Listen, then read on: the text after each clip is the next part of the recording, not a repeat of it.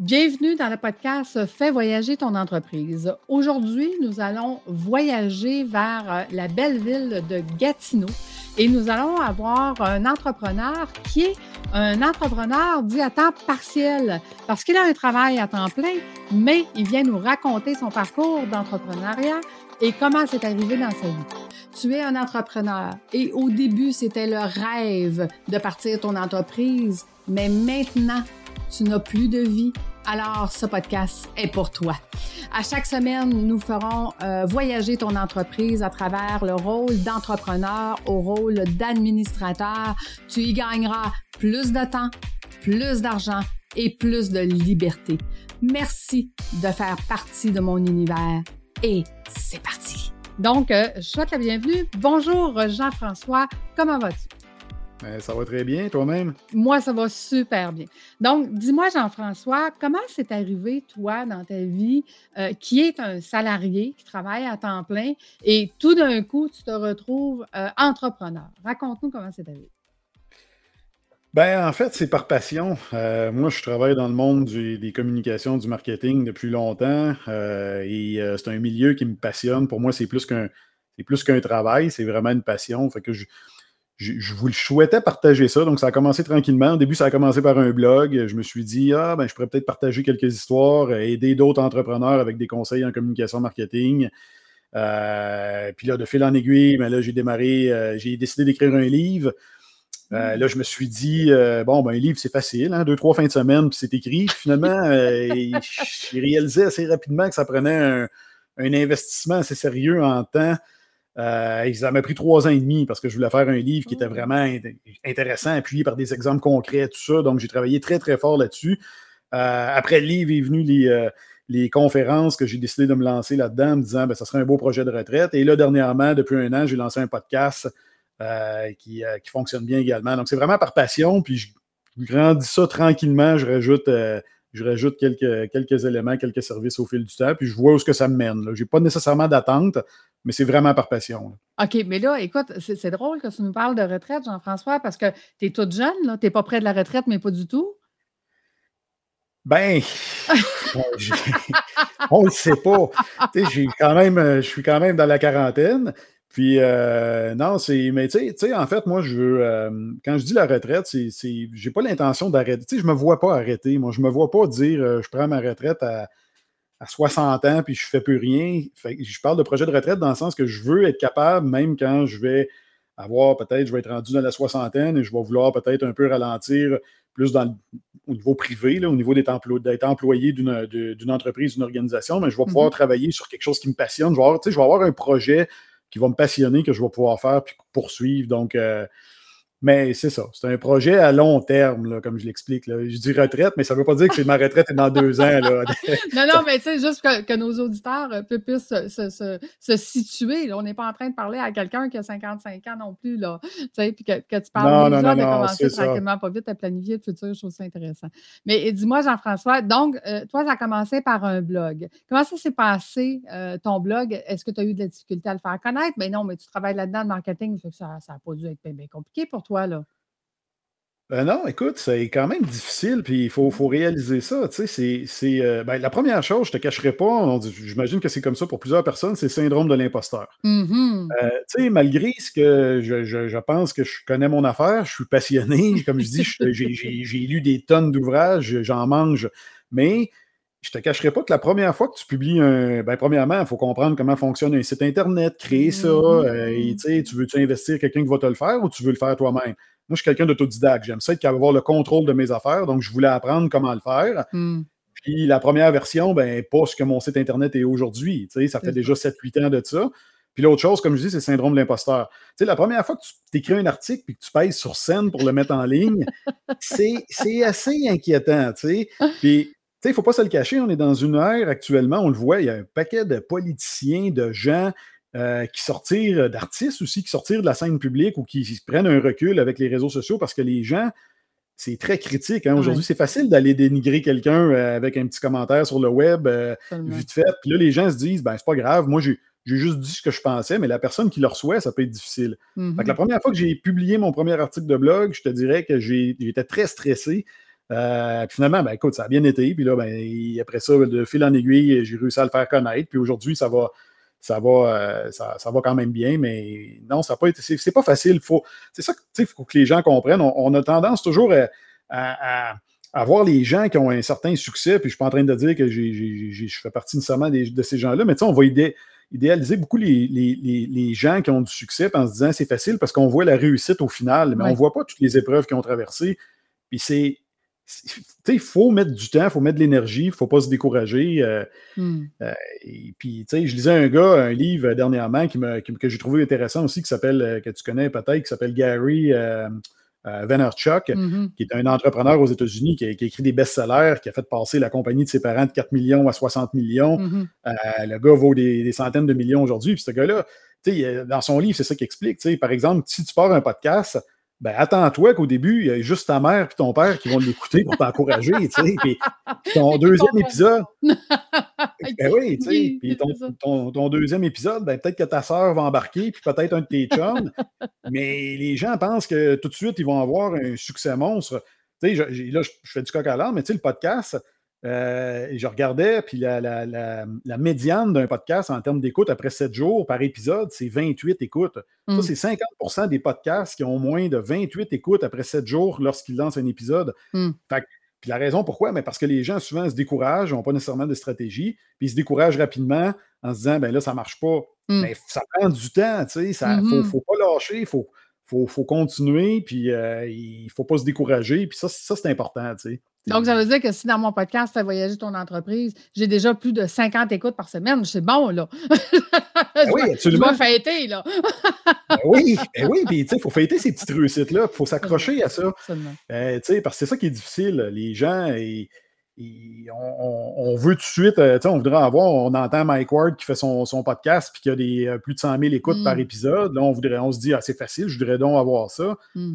Mais c'est pas ça la réalité. Peu importe que tu partes un blog, que tu écrives un livre, que tu partes un podcast, tu vas commencer dans le bas de l'échelle, à moins d'avoir un nom connu, reconnu.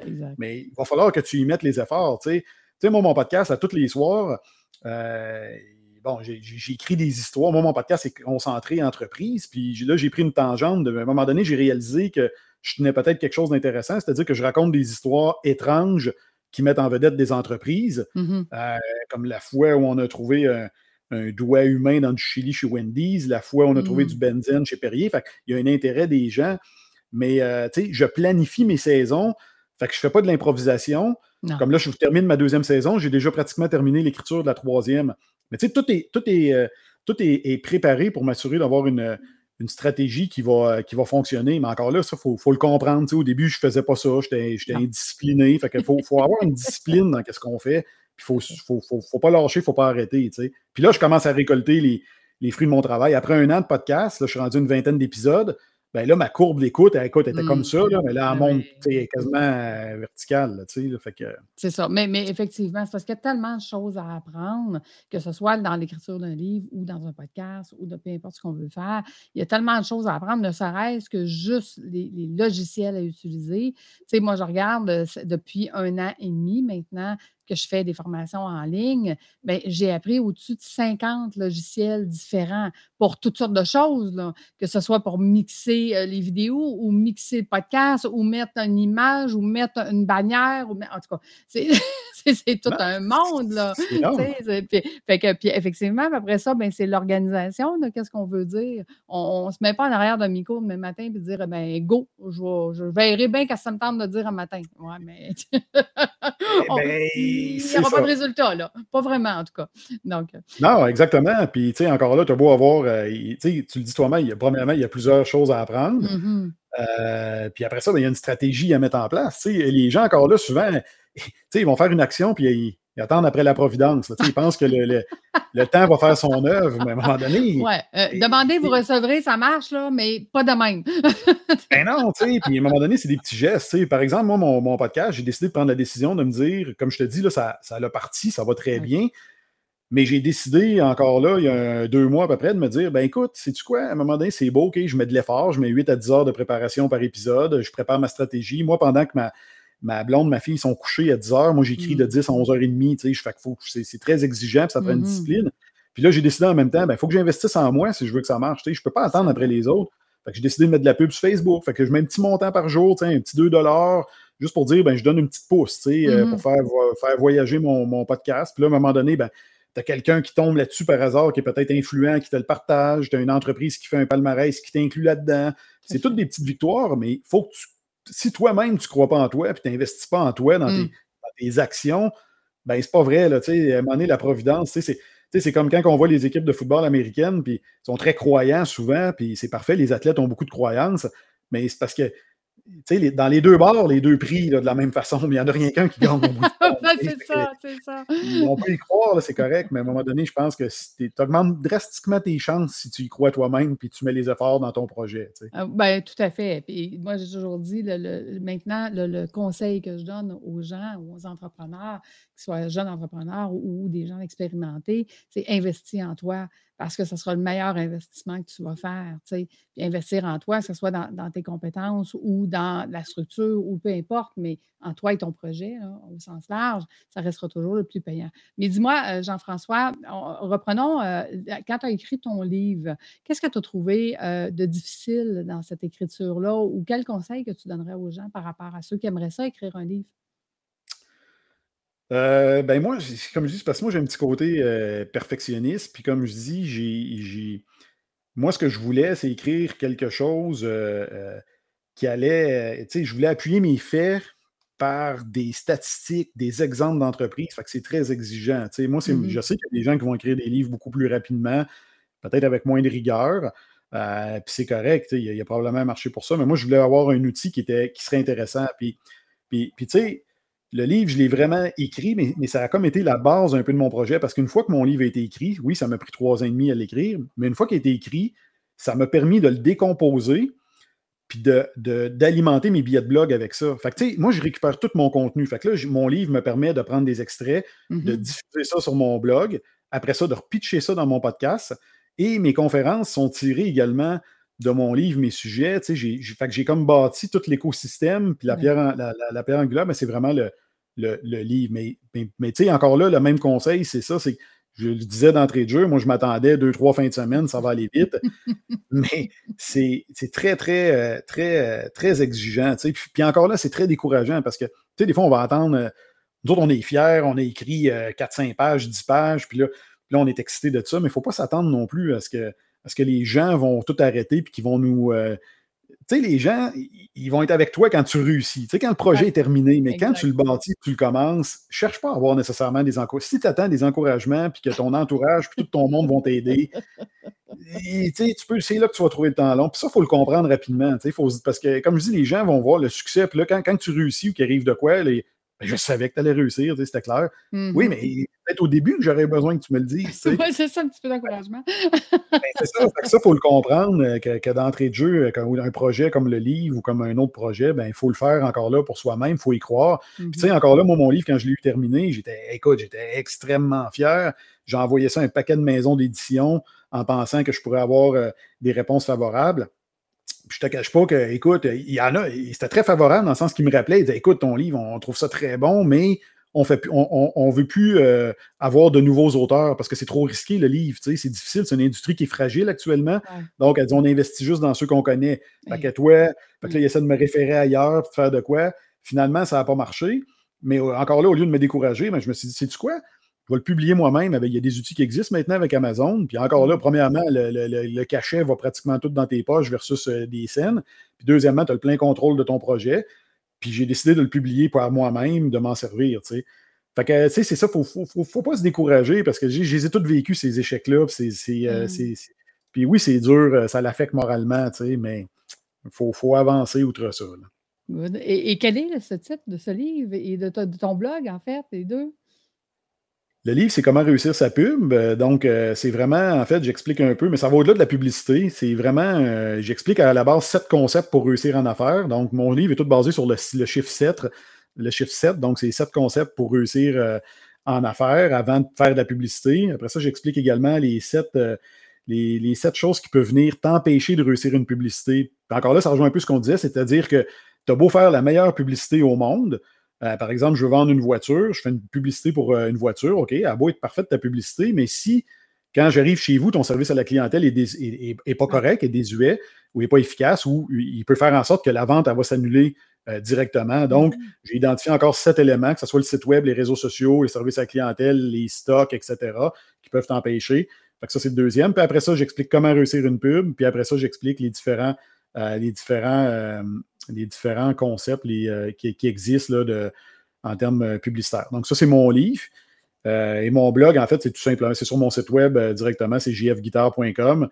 Et euh, c'est ça. Je partage là-dessus. Tu sais, je partage des conseils, je partage des, euh, des, des concepts marketing très originaux d'entreprises à travers le monde, que ce soit Burger King qui va créer un, dentifrice à saveur de Whopper, son hamburger, ou euh, toutes sortes de choses comme ça. Fait que j'ai ça aussi, j'ai beaucoup de ça sur mon blog mais tout se retrouve vraiment sur le jfguitar.com. OK, parfait. Donc, toi, dans le fond, euh, quand tu cherches des choses inusitées, tu vas aussi chercher les innovations. Parce que, tu sais, dans, mes formations, c'est un des volets qu'on regarde avec les entrepreneurs, qu'il faut être innovant dans son entreprise pour pouvoir justement se démarquer et rester des leaders. Fait que tu as un peu de ça dans, tes contenus, si je comprends bien. Absolument.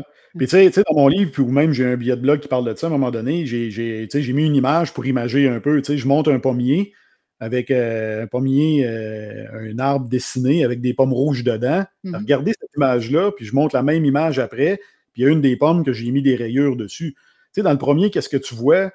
Je vois un arbre conventionnel avec des pommes. Le deuxième, qu'est-ce que je vois? Je vois juste la pomme qui est lignée parce qu'elle sort, sort de la mhm. boîte et elle est différente. De là, de l'innovation, de là en publicité, d'avoir d'essayer d'avoir un marketing, d'avoir des concepts qui vont quand même se démarquer ou qui vont être efficaces. Mais il faut, faut justement. C'est ça le problème. Les gens, souvent, encore là, un de mes concepts dans mon livre, c'est méfiez-vous des experts. Pas parce que je ne fais pas confiance, je travaille avec un paquet de consultants qui sont excellents, mais il y a beaucoup de conseils, il y a beaucoup de. Il y a beaucoup aussi de gens qui ne sont pas nécessairement. Euh, euh, sont même pas mal intentionnés des fois, mais c'est juste que l'offre qu'ils font à un entrepreneur n'est pas toujours adaptée ou adéquate pour toutes sortes de raisons. Puis ça, il faut être prudent avec ça aussi. Euh, ben, c'est ça. Non, écoute, je comprends parce qu'on on a aussi ce, danger-là. Quand on, se dit, euh, moi j'ai toujours dit, je ne suis pas une coach, je développe des compétences qui est tout à fait différent. Parce qu'un coach trouve un problème puis demande à son client de trouver la solution. Moi, je fais juste développer des compétences pour que les gens apprennent à travailler sur leur entreprise au lieu de travailler dedans. Fait que dans le même concept de ce que tu dis, Jean-François, c'est que, on peut avoir les bonnes personnes alentour de nous, mais savoir bien s'entourer, je pense que c'est une des clés du succès, c'est d'avoir les bonnes personnes qui vont, qui vont bien nous donner l'information et tout ça. Fait que dis-moi, euh, comment ça se passe, toi qui es salarié à temps plein, quand tu as des conférences à faire, puis c'est en plein milieu en quart de semaine, qu'est-ce qui arrive? Est-ce que ton patron est, euh, conciliant? Ben oui, ben moi, en fait, j'ai quand même euh, la chance d'être en. ça fait quand même plus de 15 ans que je suis à la même plage, fait que j'ai certaines banques de vacances, ce qui n'est pas donné à tous les entrepreneurs. Donc, ça, je suis, je suis quand même chanceux mais tu sais, je le garde en tête. Tu sais, je me garde du temps de vacances. Encore là, c'est un, sacrifice à faire que je me dis, je me mm-hmm. garde du temps de vacances en sachant que peut-être l'année prochaine, ben, je vais avoir peut-être quelques événements à faire. Euh, puis c'est correct, tu sais. Fait que j'ai cette chance-là d'avoir quand même euh, une certaine liberté puis d'avoir euh, du, temps de vacances. Mais c'est sûr, il faut que je le planifie. Tu sais, toute part de la planification, comme on le disait du départ, c'est d'avoir du temps pour faire mes. Tu sais, moi, ma, priorité, évidemment, c'est mon travail à temps plein. Euh, je suis payé pour ça, j'ai un travail à faire. Puis après ça, ben, il faut faire conciliation famille également. Il faut avoir du temps pour sa famille. Il faut mm-hmm. avoir. Puis j'essaie d'avoir du temps pour moi pour travailler sur mes projets personnels. Fait que tout est dans la planification. Donc, planification, organisation, puis je vois que tu es bien structuré, donc c'est ce, ce qui amène les, beaux résultats. Écoute, Jean-François, ça a été très agréable de te recevoir, euh, puis je pense que euh, c'est une plus-value pour les gens qui veulent justement peut-être éventuellement se partir leur entreprise, partir leur idée, tout en travaillant à temps plein, mais c'est possible avec une bonne planification, une bonne organisation. Tu en, tu es la preuve, c'est que tu réussis euh, à faire les deux puis à le faire de belle façon. Donc, un grand merci d'avoir été avec nous aujourd'hui. Puis, euh, si je te demandais, euh, dernier petit conseil, tu, tu donnerais quoi euh, comme conseil aux gens? Ah, écoute, petit conseil. ben, comme je disais au début, c'est de, ne surtout pas se décourager au prochain obstacle, au premier obstacle, parce qu'il va en avoir évidemment, mais il faut s'accrocher aux petites victoires, puis mmh s'accrocher aux positifs. C'est vraiment important, c'est ça qui fait toute la différence. Tout à fait. Et de ne pas hésiter à venir nous dire que vous aimez ce qu'on fait en commentaire. Ça donne aussi un bon petit coup de boost. Donc, on vous encourage à venir nous dire que vous avez aimé notre entrevue. Merci, Jean-François. Donc, on pourra te suivre sur ton site euh, et ou sur ton blog et ou sur ton podcast. Donc, on a plusieurs choix. Euh, la même chose pour euh, faire voyager ton entreprise. On est sur toutes les plateformes. Donc, merci d'avoir partagé ce moment avec nous et d'avoir pris ce temps pour nos grandes entrevues avec M. Jean-François Guitard. Merci Jean-François. Merci à toi. Au revoir tout le monde.